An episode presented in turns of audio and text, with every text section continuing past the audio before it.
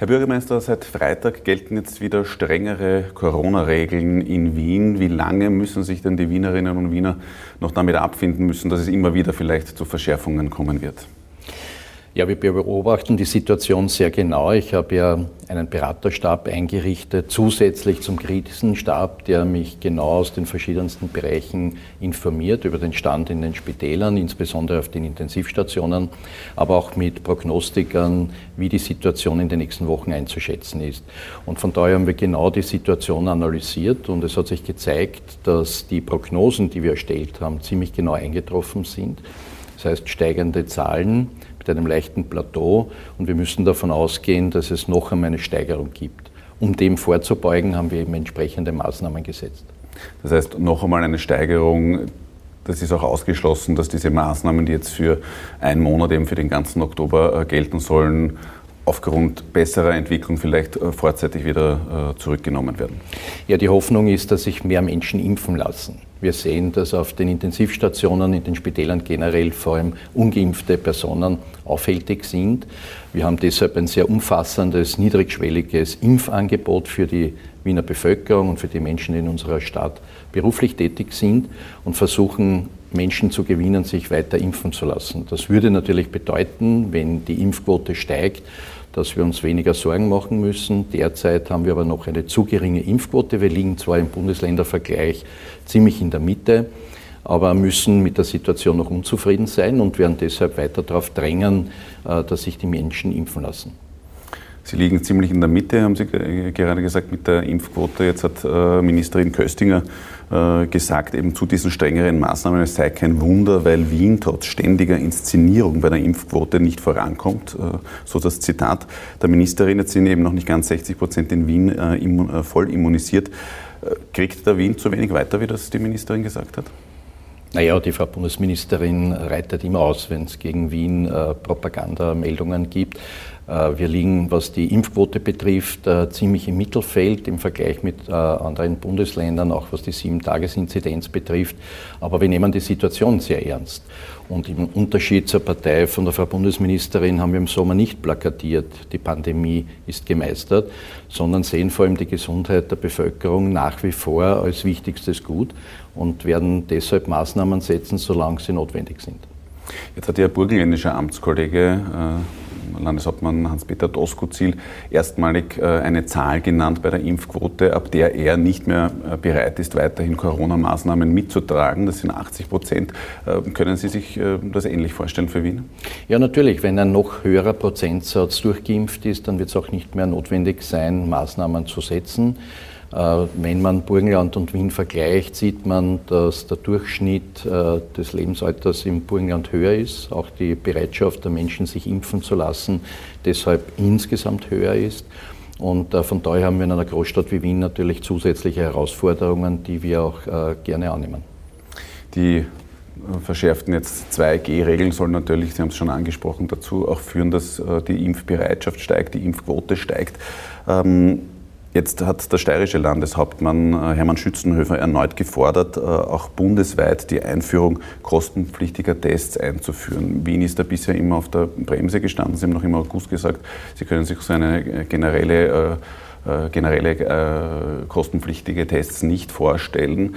Ähm, hat sich da für Sie die Situation jetzt äh, geändert, dadurch, dass ähm, auch immer mehr Landeshauptleute wie auch die Ärztekammer sich für äh, ein solches Ende dieser Gratis-Tests aussprechen? Also wir haben in Wien ja ein sehr gut funktionierendes System unter der Überschrift Alles gurgelt, PCR-Tests, die sehr leicht auch von zu Hause aus äh, bewältigt werden können, die mittlerweile in der Bevölkerung gut angekommen sind. Und ich verstehe die Argumentation, äh, die Sie jetzt auch eingebracht haben. Aber ich habe ein bisschen die Sorge, dass wenn wir nicht kostenfrei testen, dass wir einen Teil der Bevölkerung insgesamt verlieren, nämlich jene 15 bis 20 Prozent, die sich auf keinen Fall impfen lassen wollen. Und der Vorteil der PCR-Tests ist ja, dass wir sequenzieren können. Das bedeutet, wir haben einen sehr guten Überblick über die Art und Weise der Mutationen und wie sich auch das Virus in der Bevölkerung verbreitet. Wenn wir diese Möglichkeit nicht mehr haben, verlieren wir auch einen ganz wesentlichen Überblick, zumindest über diesen Teil der Bevölkerung. Und das ist einer der Gründe, warum ich glaube, dass wir zumindest jetzt noch in den nächsten Wochen, solange wir noch uns in dieser vierten Welle befinden, äh, die Tests kostenfrei anbieten sollten, um damit mehr Menschen zu gewinnen, insbesondere jene, die auf keinen Fall bereit sind, sich impfen zu lassen, dass wir dadurch einen Überblick haben über die Entwicklung in dieser Bevölkerungsgruppe. Wenn Sie jetzt sagen, in den nächsten Wochen, das heißt aber für Sie, es hat schon ein Ablaufdatum, um eben dann auch, wenn die Impfbereitschaft jetzt durch äh, eben 2G-Regeln nicht steigen äh, sollte, um eben die auch anzukurbeln. Ja, ich hoffe, dass alle diese Maßnahmen ein Ablaufdatum haben und es wird der Zeitpunkt kommen, der hoffentlich nicht mehr weit entfernt ist, dass wir uns von all diesen Maßnahmen verabschieden können. Äh, derzeit befinden wir uns aber in einer vierten Welle, die, wie wir hoffen, nicht mehr übertrieben lange dauern wird. Und äh, von daher kann ich nur oft, äh, immer wieder oft äh, appellieren an die Bevölkerung, sich impfen zu lassen, weil natürlich der Kreis jener Menschen, wo sich das Virus intensiv verbreitet und wo auch Mutationen entstehen, dass wir diesen Personenkreis so klein wie möglich halten. Welche Anreize wollen Sie da jetzt noch konkret schaffen, um die Impfbereitschaft zu erhöhen? Neue Umfrage des Gallup-Instituts hat ergeben, dass 25 Prozent noch immer impfskeptisch sind und das stagniert eigentlich. Also trotz äh, Aufklärungskampagnen äh, der Bundesregierung und der Länder bleibt dieser Wert ziemlich gleich. Also was an Anreizen äh, wollen Sie da noch schaffen?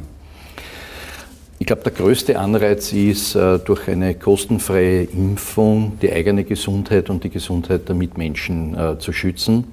Und äh, wir sehen ja, dass in den nächsten Wochen und Monaten sich alle, die nicht geimpft sind, anstecken werden.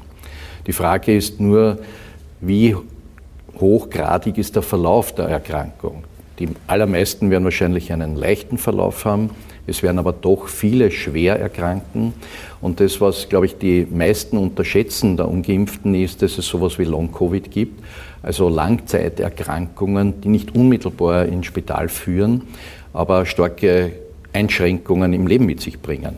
Also beispielsweise meine Vizebürgermeisterin, ich kann es erzählen, weil sie das auch in den Medien berichtet hat, hat bis heute nach mehr als einem Jahr immer noch eingeschränkten Geschmacks- und Geruchssinn. Andere haben Atembeschwerden, obwohl sie schon vor einem Jahr erkrankt sind. Man weiß nicht, ob diese Erscheinungen jemals abklingen werden oder ob das ein Dauerzustand wird. Und man muss den Menschen schon auch sagen, dass es nicht nur darum geht, die Intensivstationen zu schützen, das hat absoluten Vorrang, sondern es geht auch darum zu vermeiden, dass viele Menschen, auch jüngere, Langzeitfolgen von dieser Erkrankung haben. Das sind jetzt alles sehr stichhaltige Argumente, die Sie genannt haben, die aber eben seit Monaten klar sind, die auch seit Monaten äh, an die Bevölkerung weitergegeben äh, werden, an die Öffentlichkeit äh, aufgeklärt wird. Trotzdem bleibt es eben bei diesen 25 Prozent, die noch immer sagen, ich stehe dieser Impfung skeptisch gegenüber. Wären nicht so Anreize wie zum Beispiel ein Impfbonus, wie das jetzt schon manche Unternehmen auch in Österreich einführen für ihre Mitarbeiter, wäre nicht sowas auch noch eine Möglichkeit, wo Sie sagen, ja, da bin ich auch bereit, das zu tun, um die Impfbereitschaft zu erhöhen?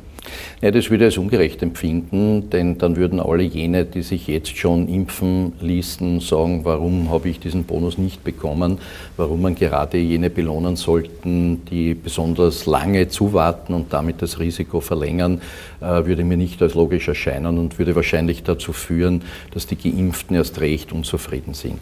Also von daher bin ich da sehr vorsichtig. Äh, ich glaube auch nicht, dass ein solcher Bonus äh, jene Skeptiker dann zur Impfung bringen.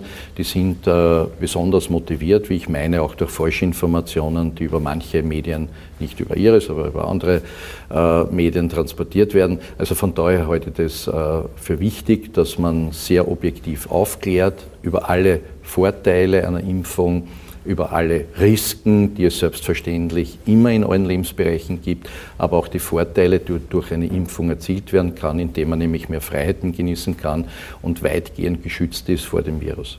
Wo es jetzt keine Benachteiligung gäbe, wäre äh, eine Impflotterie, wie sie gerade das Burgenland durchführt. Das sind dann alle äh, geimpften Personen, die da mitmachen dürfen, wenn ein gewisser Wert an äh, Neuimpfungen erreicht ist. Das läuft recht gut an im Burgenland. Wäre so etwas für Wien auch vorstellbar?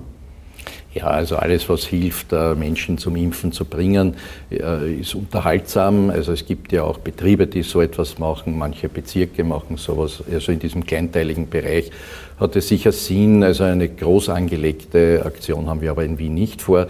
Wir wollen in Kooperation mit vielen Unternehmen die Betriebsimpfungen forcieren. Wir haben die niedrigschwelligen Angebote ausgeweitet auf viele Kulturveranstaltungen, die es auch gibt. Und man merkt einfach, dass die Menschen natürlich zunehmend spüren, dass sie damit auch mehr Freiheit erlangen und mehr Unabhängigkeit und weniger Angst vor dem Virus.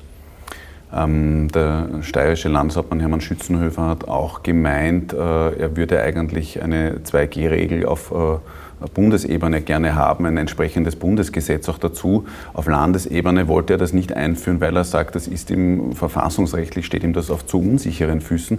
Äh, Sie haben es jetzt für, für Wien äh, eben eingeführt äh, mit Oktober. Warum sind Sie da der Überzeugung, dass das verfassungsrechtlich wasserdicht ist? Ja, wir haben das ja eingeschränkt auf bestimmte Lebensbereiche wie Nachtgastronomie, Barbetriebe beispielsweise, haben auch die Mitarbeiterinnen und Mitarbeiter bewusst ausgenommen, haben ihnen eine zweieinhalb G-Regelung äh, äh, überantwortet. Also von daher sind wir uns sicher, dass diese äh, von uns gestellten Maßnahmen auch verfassungsrechtlich halten werden. Aber es ist eine klare Schlechterstellung jetzt der Ungeimpften, weil die kommen eben nicht mehr, wie Sie gesagt haben, in die Nachtgastro oder in Das ist richtig, aber das ist kein lebensnotwendiger Zustand, dass man sich in einem Barbetrieb aufhält.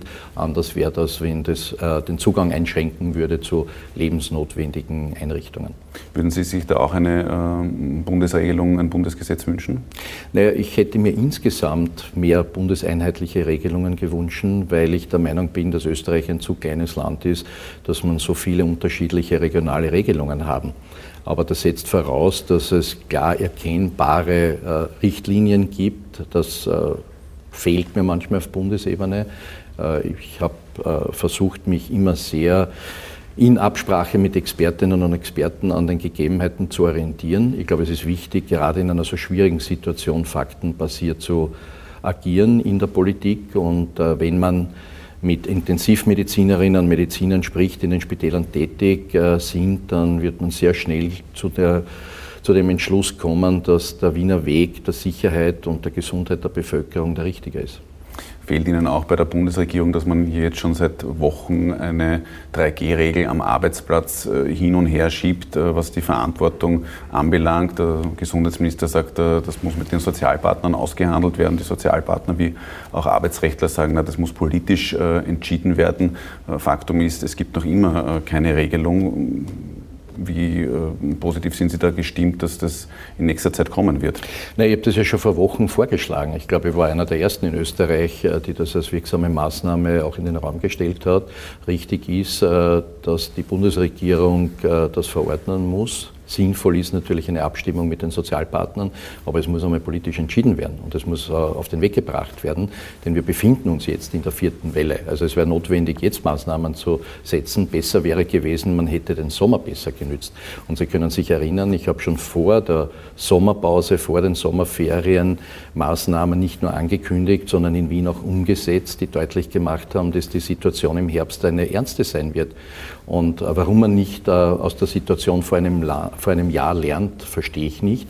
Denn die Pandemie folgt bestimmten Gesetzen und wir können das jetzt äh, ganz genau nachvollziehen und sehen, dass es ein ähnliches Erscheinungsbild gibt wie im vergangenen Jahr mit der Einschränkung, dass es jetzt Geimpfte gibt, die den Personenkreis der Risikogruppe einschränkt, aber trotzdem die Gesetzmäßigkeiten gleich sind, so wie im vergangenen Jahr. Wird da zu sehr gezaudert auf äh, Seiten der Bundesregierung? Naja, ich glaube, es werden zu viel Rücksichten genommen. Also ich bin überzeugt, dass mit ein Grund war, dass man nicht konsequentere Politik gemacht hat, die oberösterreichische Landtagswahl war und dass man zurückgeschreckt hat, äh, Maßnahmen zu setzen, die notwendig sind, man sich aber mit den äh, impfunwilligen Personen nicht verscherzen wollte. Dass das dann im Endeffekt äh, zu keinem Ergebnis oder keinem besonders positiven Ergebnis führt, zeigt ja auch äh, die Landtagswahl in Oberösterreich. Es gibt trotzdem eine Partei, die sich ausschließlich auf dieses Thema konzentriert hat, die Ungeimpften politisch zu organisieren. Also von daher wäre sicher sinnvoll gewesen, Maßnahmen zu setzen, um sicherer in den Herbst zu kommen. Sehen Sie da jetzt einen Zusammenhang auch zwischen den, dem Wahlerfolg der Impfskeptiker und dem Verhalten der Bundesregierung? Ja, ich glaube, in so einer schwierigen Situation äh, wie in einer Pandemie sollte man nicht auf Wahltermine Rücksicht nehmen. Da ist es notwendig, Entscheidungen zu treffen, und die Politik muss führen, auch wenn es unpopulär ist in einer Krise. Und äh, von daher hätte ich mir vorstellen können, dass man gemeinsam, so wie ich das immer vorgeschlagen habe, in der Politik an einem Strang zieht, über die Bundesländergrenzen hinweg, über die Parteigrenzen hinweg, gemeinsam mit der Bundesregierung eine notwendige Strategie entwickelt. Das war von Beginn der Krise an meine Leitlinie, dass das dann immer aus äh, Fragen der Meinungsforschung, der Wahltermine anders gesehen wird, bedauere ich, weil ich glaube, wir könnten schon dort sein, wo Dänemark und andere Länder sind, nämlich mit einem viel höheren Durchimpfungssaldo in einer viel besseren Situation und müssten viele dieser Maßnahmen nicht weiter aufrechterhalten. Bevor wir jetzt noch eher auf die oberösterreichische Landtagswahl eingehen, möchte ich noch zu einem anderen Thema kommen. Sie haben letzte Woche hier im Rathaus äh, Gäste gehabt, die auch über Nacht geblieben sind, äh, waren aber ungebetene äh, Gäste, nämlich Aktivistinnen, Klimaaktivistinnen, die gegen den Bau der Stadtstraße, gegen den Lobautunnelbau protestiert haben. Die wollten einen Gesprächstermin mit Ihnen. Warum haben Sie den, den jungen Klimaaktivistinnen verwehrt? Zum einen bin ich äh, laufend äh, mit den verschiedensten Gruppen äh, im Kontakt egal ob das Fridays for Future ist oder ob das andere äh, Personengruppen sind, die sich hier besonders engagieren. Hier hat es schon eine ganze Reihe von Gesprächsterminen gegeben. Im konkreten Anlassfall ist diese Gruppe ja erst sehr spät draufgekommen, dass sie einen Gesprächstermin möchte. Also es ist ja die Aktivität medienwirksam so geplant worden, äh, dass es vor allem ja um die Bilder für die Medien gegangen ist und erst beim Abzug hätten sie gerne einen Gesprächstermin gehabt. Äh, ich möchte nicht unerwähnt lassen, dass das ein Tag äh, einer Landtagssitzung war, wo an und für sich überhaupt keine politische Kundgebung hier im Haus oder im Rahmen der Bannmeile stattfinden sollte. Also von daher war das keine sehr gute Idee, weil wir an und für sich ein sehr offenes Haus sind. Wir haben hier nicht nur viele Einrichtungen der Politik und der Verwaltung, sondern wir führen auch viele Veranstaltungen durch für die gesamte Wiener Bevölkerung. Und solche Aktionen gefährden natürlich auch die Offenheit des Hauses in Zukunft. Gibt es da von Ihrer Seite eigentlich ähm, ja, irgendeine Bereitschaft für mögliche Kompromisse, was diese geplanten Bauprojekte äh, betrifft? Also es gibt zwei unterschiedliche Projekte, die da in Diskussion sind, die ja immer wieder vermischt werden. Es ist zum einen die sogenannte Stadtstraße, die Stadtentwicklungsgebiete erschließen soll. Und das zweite ist die Nordostumfahrung, die den Regionalring schließen soll. Beide Projekte sind jahrelang schon durch verschiedene Verfahren gelaufen. Ich will nur daran erinnern, die letzten zehn Jahre hat das Planungs- und Verkehrsressort jeweils äh, die Grüne äh, Partei äh, bestimmt. Und von daher sind diese beiden Projekte sehr weit äh, vorangetrieben worden und stehen jetzt vor einem Abschluss. Und äh, beide sind notwendig, äh, um auch die klimaschutzrelevanten Maßnahmen der Stadt Wien weiter umzusetzen, nämlich durch Urbanisierung zu vermeiden, dass in Zukunft weiter Grund und Boden verbetoniert wird und äh, dass wir insbesondere unsere Linie CO2-Emissionen einzusparen weiter verfolgen können. Denn es ist ja kein Zufall, dass äh, pro Kopf die CO2-Emissionen in Wien halb so hoch sind wie im Österreich-Durchschnitt. Das hängt damit zusammen, weil wir eben den öffentlichen Verkehr systematisch ausgebaut haben, weil wir in anderen Bereichen unseres Klimaschutzprogrammes, das wir 20 Jahre schon durcharbeiten, und umsetzen, vom Wohnbau über Neubau, Sanierung bis hin zur Fernwärme und äh, zur Daseinsvorsorge viele Schritte gesetzt haben. Aber wir haben seit den 80er Jahren 400.000 Menschen mehr in der Stadt. Und äh, von daher wird es notwendig sein, zum einen den internationalen Durchzugsverkehr nicht durch die Stadt, sondern um die Stadt zu leiten. Das ist Sinn der Nordostumfahrung. Und zum Zweiten Stadtentwicklungsgebiete für in etwa 60.000 Menschen auch mit einer Straße zu erschließen. Jetzt könnte es sein, dass Kompromisse, die jetzt eh nicht im Raum stehen, noch gar nicht notwendig werden, wenn nämlich die Evaluierung durch die Verkehrsministerin äh, ergibt, was die Asfinag-Bauten betrifft. Es betrifft jetzt nicht direkt die Stadtstraße, aber die Nordostumfahrung und die beiden hängen ja dann doch zusammen, weil die Stadtstraße, glaube ich, dann de facto zu einer Sackgasse werden würde, wenn es diese Anbindung nicht gäbe. Ähm, Sollte es jetzt bei dieser Evaluierung durch die äh, Verkehrsministerin, sollte da das Ergebnis sein, dass die, der Bau nicht in der Form stattfinden kann, was ist dann Ihr Plan B? Ja, es gibt keinen Plan B weil ich kann mir nicht vorstellen, dass diese Evaluierung zu einem anderen Ergebnis kommt als jene Verfahren, die in den letzten Jahren abgewickelt worden sind, von Umweltverträglichkeitsprüfungen, die im Übrigen vorsehen, dass diese Straße notwendig ist, um überhaupt weitere Schritte in der Stadtentwicklung zu setzen, bis hin zu sonstigen klimaschutzrelevanten äh, Maßnahmen, die gesetzt worden sind, wie die Ausweitung der Parkraumbewirtschaftung und die Verstärkung des öffentlichen Verkehrs. Und äh, die Frau Bundesministerin müsste erklären, warum so knapp vor der oberösterreichischen Landtagswahl es zwar möglich war, die Schnellstraße S10 zwischen Rheinbach und Freistadt mit einer Evaluierung sehr schnell abzuschließen und warum das bei einem Projekt in Wien ganz anders sein sollte. Also da wäre, glaube ich, die Frau Bundesministerin in einem starken Erklärungsnotstand und äh, von daher wird kein Plan B notwendig sein, weil ich überzeugt bin, äh, nachdem wir in einem Rechtsstaat leben und alle Verfahren durchlaufen sind, dass man hier aus politischen Gründen nicht eine andere Entscheidung treffen kann. Sie haben jetzt gerade intensive Verhandlungen mit der äh, Bundesministerin, mit der Verkehrsministerin geführt, nämlich beim Klimaticket, das diese Woche präsentiert worden ist. Äh, war, äh, waren da die geplanten äh, Straßenbauprojekte auch Inhalt der Verhandlungen bzw. der Gespräche mit der Frau Minister? Nein, ich führe laufend Gespräche mit der Frau Bundesministerin, aber diese Projekte waren nicht miteinander verquickt. Wir waren ja beim 123-Ticket Vorreiter in Wien. Seit 2012 gibt es ja das 365 Euro Jahresticket. Ähm, ich habe immer angenommen, äh, dass das generell in Österreich so sein wird, dass das Einser-Ticket äh, so wie in Wien einen Euro pro äh, Tag ausmachen wird. Das scheint der Frau Bundesministerin nicht ganz so gelungen zu sein. Prinzipiell waren wir aber in diesem Bereich Vorreiter und waren sehr interessiert, dass das auch österreichweit umgesetzt und ausgerollt wird. Sie haben jetzt trotzdem nach dieser äh, Pressekonferenz auch gesagt, ich gehe davon aus, dass die Evaluierung bald abgeschlossen ist. Ähm, welche Signale haben Sie da von der Ministerin bekommen, dass das bald abgeschlossen sein wird? Ja, sie hat es auch in dem Pressegespräch äh, mit Ende Herbst angekündigt. Also wir befinden uns ja jetzt dann schon im Oktober. Also ich gehe davon aus, dass äh, die Zustimmung zu diesen Projekten sehr bald erfolgen wird. Das heißt in den nächsten äh, Wochen. Gehe ich davon aus, Jahr. ja. Ähm, ich möchte jetzt noch zum letzten Wahlsonntag kommen. Die oberösterreichische Landtagswahl haben Sie schon angesprochen. Da hat die äh, SPÖ eigentlich nach ihrem schlechtesten Ergebnis schon 2015 das gleiche Ergebnis eingefahren. Es war ein Plus von 0,2 Prozentpunkten. Jetzt kennen wir alle die besondere Rhetorik an Wahlsonntagen, wo jeder Sieger ist. Aber wenn Sie jetzt hören, dass Ihre Bundesparteivorsitzende und auch der Bundesgeschäftsführer sich über dieses Plus freuen, verkennt man da nicht die Realität? Ja, natürlich. Äh, mehr wäre immer besser. Aber es ist ja auch so, dass wenn man die absoluten Zahlen anschaut, ja sogar auch die mit Abstand stärkste Partei, die ÖVP, Stimmen eingebüßt hat.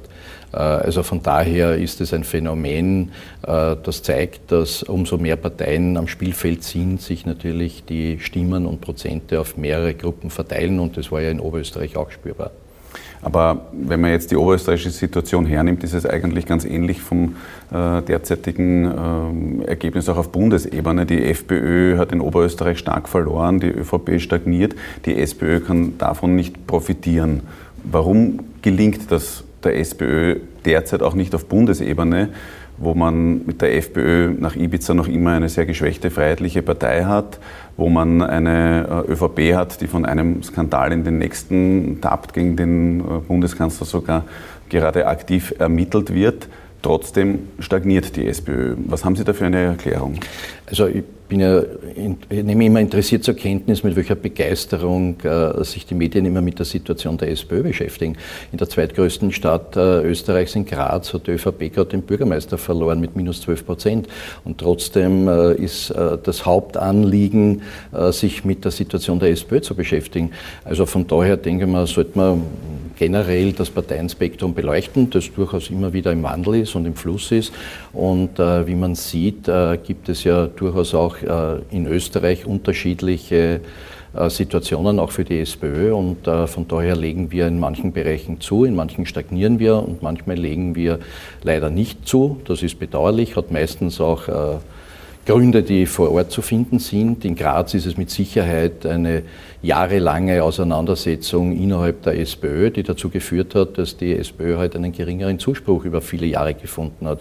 Das kann man mit Sicherheit auch nicht der jetzigen äh, Mannschaft negativ anrechnen, sondern das hängt ganz stark mit einer jahrelangen, leider negativen Entwicklung zusammen. Das ist sehr bedauerlich und zeigt, immer wenn gestritten wird in einer Partei, hilft das nicht. Ich nehme jetzt aber trotzdem an, dass Ihnen als Sozialdemokrat die SPÖ natürlich näher steht als die ÖVP. Und wenn Sie jetzt den Blick äh, in Freut die mich, dass das bei Ihnen auch so ist. naja, ich habe jetzt gerade natürlich Sie als, als äh, Wiener Bürgermeister hier sitzen und äh, nicht, den, den, nicht den Bundeskanzler. Ähm, wenn Sie jetzt trotzdem die derzeitige Situation hernehmen, dann Aber ich könnte mich nicht erinnern, dass der Bundeskanzler jetzt einmal jemals gefragt worden wäre in den Medien, was er dazu sagt, dass seine Partei in der zweitgrößten Stadt Österreichs den Bürgermeister gerade verloren hat mit minus 12 Prozent. Ich habe ihn in der letzten Woche nicht interviewt, ich hatte die Gelegenheit Vielleicht dazu. ähm, bleiben wir trotzdem noch mal äh, kurz bei der, bei der SPÖ.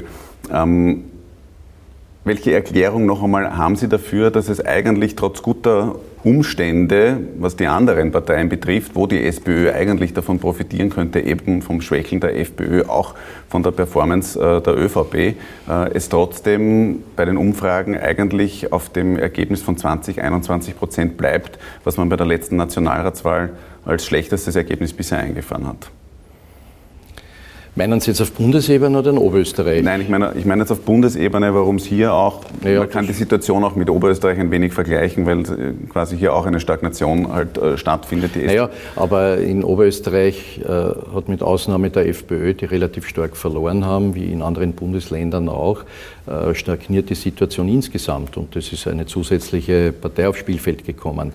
Äh, und äh, auf Bundesebene sehen wir jetzt einmal Meinungsumfragen. Man wird sehen, wie das nächste Wahlergebnis ist. Ähm wir haben jetzt äh, schon ganz kurz Graz angesprochen. Wenn Sie jetzt sehen, dass da die kommunistische Partei eigentlich mit klassischen sozialdemokratischen Themen Wahlen gewinnt, eben wie Wohnen und Soziales, ähm, wie geht es Ihnen dann als Sozialdemokrat damit, dass zwar typische SPÖ-Themen ziehen, aber andere dafür belohnt werden? Ja, also in Wien ist das nicht so. Wir haben in Wien eine jahrzehntelange sehr gute Tradition, dass wir uns insbesondere um jene Themen kümmern, die für die Menschen relevant sind. Das ist das Gesundheitswesen, das ist Wohnen, das ist die Situation am Arbeitsmarkt. Das ist auch äh, die Vertretung der Daseinsvorsorge in den verschiedensten Bereichen. Also von daher äh, sehe ich mich bestätigt, dass wir in Wien die Sorgen der Menschen sehr ernst nehmen. Hätten sich da die Grazer Sozialdemokraten was an Wien abschauen müssen? Ja, also ich möchte keine Ratschläge anderen Stadtparteien geben, äh, aber es wird seine Gründe haben, die mit Sicherheit auch in Graz genau analysiert werden. Und von daher ist mir wichtig, dass wir den Wiener Weg sehr konsequent fortsetzen. Der burgenländische Landeshauptmann hat gemeint, wenn für sozialpolitische Fragen die SPÖ nicht mehr der Schmied, sondern der Schmiedel ist, dann äh, passt die Entwicklung einfach nicht. Weitere Kommentare will er sich ersparen. Ja, vielleicht auch den. Der, der wär, war auch entbehrlich für Sie? Na, ich glaube, das ist äh, eine Selbstverständlichkeit, die wir in Wien auch leben. Die Sozialpolitik ist ein wichtiger Teil der gesamten politischen Arbeit der SPÖ und zwar der gesamten Sozialdemokratie in unserem Land. Und äh, von daher ist es völlig richtig, dass man sich auch mit sozialen Themen in besonderer Art und Weise auseinandersetzt. Und die Corona-Krise zeigt ja auch, wie notwendig es ist, dass man sich um den Arbeitsmarkt kümmert um das öffentlich finanzierte Gesundheitswesen, um Wohnen. Das sind Themen, die uns natürlich gerade jetzt, wenn es dann darum geht zu fragen, wer zahlt die Krise, dann ganz besonders beschäftigen wird. Passiert das auf Bundesebene zu wenig, dass diese sozialpolitischen Fragen äh, eben gestellt werden, bearbeitet werden? Weil das hat jetzt auch schon äh, der Franz Schnabel aus Niederösterreich kritisiert oder auch der Roland Fürst in, äh, äh im Burgenland. Ja, ich finde, äh, man sollte weniger kritisieren, man sollte es einfach überall dort machen, wo man politische Verantwortung trägt. Äh, ich glaube, die Menschen orientieren sich nicht so sehr nach Aussagen in den Medien, sondern nach dem, was man tut. Und ich glaube, jeder von uns hat die Möglichkeit, in seinem Wirkungsbereich tätig zu sein, wenn man in der Regierung ist, wenn man in der Opposition ist, je nachdem, ob das auf äh, Ebene der Bundesländer, der Gemeinden ist. Und man sollte das einfach machen. Ich glaube, das ist einmal das Sinnvollste. Ständige innerparteiliche Diskussionen bringen weder Wählerinnen und Wähler noch Zustimmung in der Bevölkerung. Sozialdemokratie hat sich auch freuen dürfen. Letzten Sonntag allerdings äh, in Deutschland. Da könnte die SPD jetzt den äh, nächsten Kanzler stellen. Ähm, die Situation war die, dass äh, nicht die Bundespartei, einer der beiden Bundesparteivorsitzenden Spitzenkandidat war, sondern eben jemand anderer mit Olaf Scholz. Ist sowas auch vorstellbar für Sie, für die österreichische Sozialdemokratie? Ja, also Olaf Scholz ist mit Sicherheit ein sehr, sehr guter Spitzenkandidat gewesen. Ich kenne ihn ja schon viele Jahre. Er war ja erfolgreicher Oberbürgermeister in Hamburg und äh, wir haben insbesondere zum Thema Wohnen sehr oft miteinander diskutiert. Und ähm, er hat sich das Wiener Modell des Wohnbaus auch sehr genau angesehen und hat ja auch seine Wahl in Hamburg gewonnen mit äh, Themen, die sich äh, mit sozialem Wohnbau beschäftigen, auch analog zu dem, was wir in Wien in den letzten Jahrzehnten entwickelt haben. Also von daher ist er mit Sicherheit ein sozialdemokratischer Politiker, der breitenwirksam ist und auch die richtigen Themen anspricht. Muss jetzt Bundesparteivorsitzende nicht automatisch auch Spitzenkandidatin sein? Muss nicht, aber kann. Wie sieht das für Sie aus für eine kommende Nationalratswahl? Ja, also die Bundesparteivorsitzende hat angekündigt, dass sie als Spitzenkandidatin antreten wird und äh, ich werde sie gerne dabei unterstützen. Herr Bürgermeister, vielen Dank für das Gespräch. Danke Ihnen.